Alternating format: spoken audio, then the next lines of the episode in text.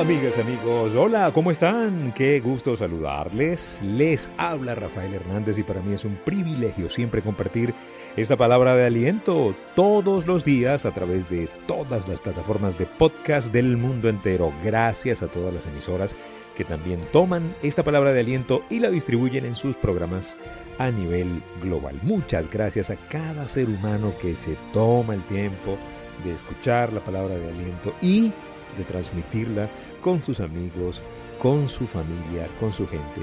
Para eso hacemos este programa, para poder generar una información que nos permita pensar diferente, creer más, salir adelante y luchar con una actitud diferente, una actitud de vida diferente.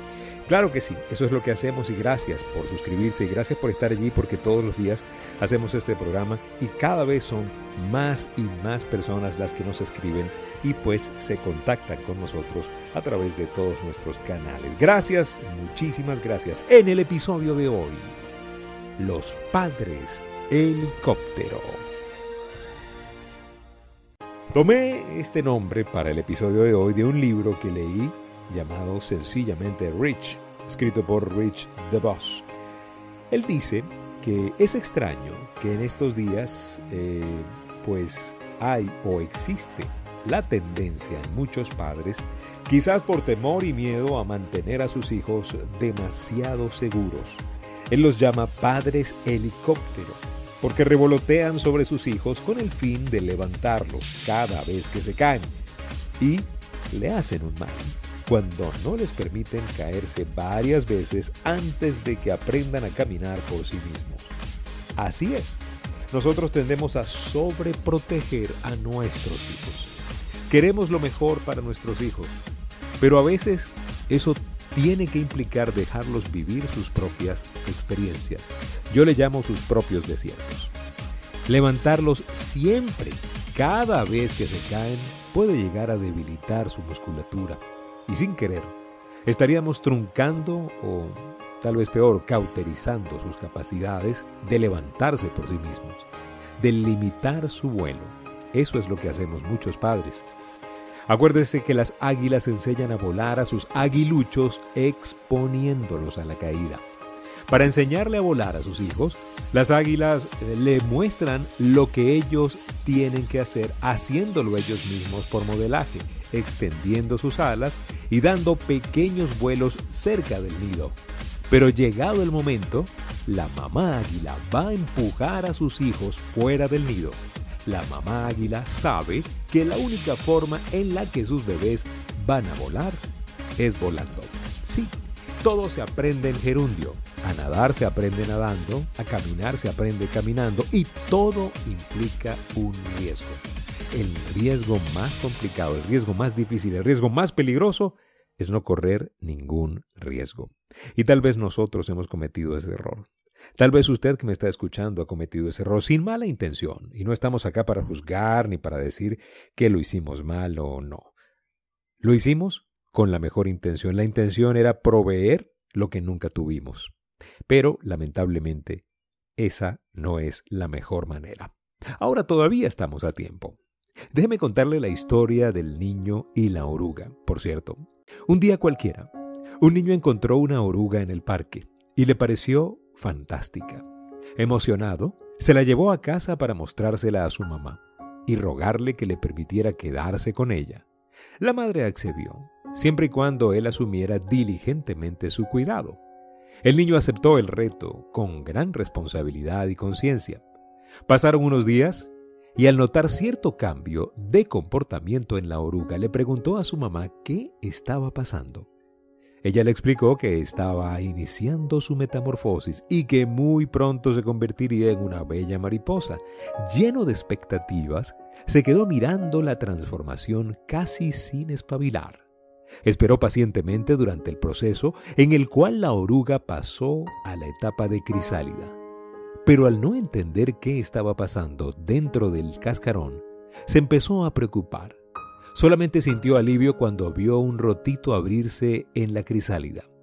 Al principio se emocionó ante el movimiento que veía en el interior.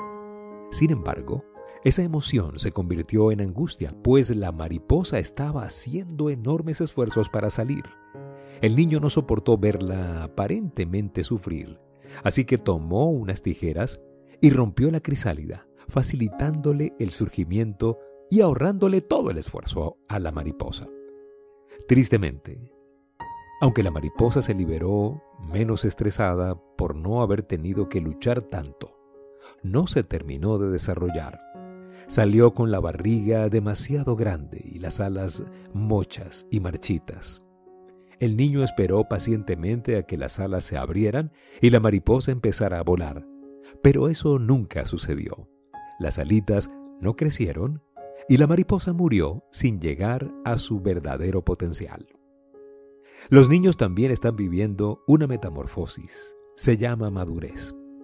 Y tal vez nosotros, los padres, tal vez nosotros mismos seamos quienes estemos truncando el avance de esa madurez en nuestros hijos hay un deseo nuestro por querer darles a ellos lo que no tuvimos nosotros, sin entender que a lo mejor eso que no tuviste fue el detalle clave que curtió tu carácter.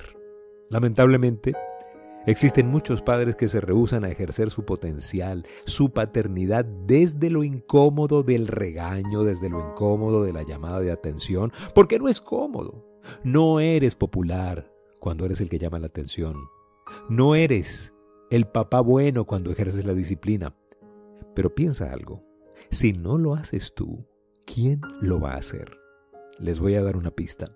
Si usted no lo hace, la vida lo va a enseñar por las malas. Se lo digo por experiencia, yo tuve un padre disciplinador y hoy en día le agradezco le agradezco la fuerza, el carácter que tuvo conmigo, su decisión de formarme sin titubear. Me hizo un hombre, me enseñó la prudencia, la responsabilidad y me hizo consciente de mi identidad, me dio sentido de pertenencia.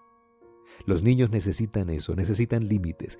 Si usted no le pone los límites a su hijo, ellos van a perder su identidad, su sentido de pertenencia, porque van a sentirse que no son de esa tribu. Y ya sabemos cuál es el arma favorita del diablo. Es esa precisamente. Es hacernos creer que nosotros no somos nada. Es quitarnos nuestro sentido de pertenencia. Es que no veamos con claridad lo que somos.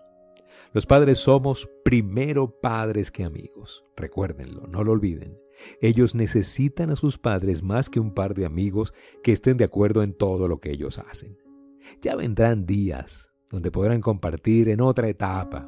Pero cuando eso pase, ya esos niños adultos sabrán cuál es la diferencia entre el camino del bien y el camino del mal.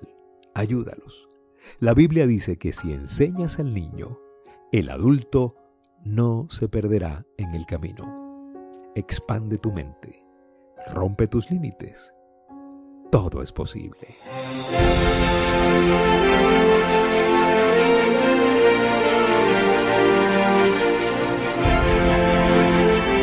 Muchísimas gracias por escuchar esta palabra de aliento. Gracias. Este podcast sale dos veces por semana en nuestros grupos de WhatsApp y Telegram y sale todos los días en Anchor FM, Apple Podcast, Google Podcast y todas las plataformas. Suscríbase a nuestros podcasts y usted va a recibir palabras de aliento todos los días. Gracias por seguirnos en Instagram, rafael.genteexcelente, en el Twitter, Rafael Life Coach, en YouTube, Life Coach Trainer Channel. Gracias por visitar soygenteexcelente.com y gracias, muchas gracias por compartir este mensaje con más personas. No olviden, si pongo a Dios de primero, nunca llegaré de segundo.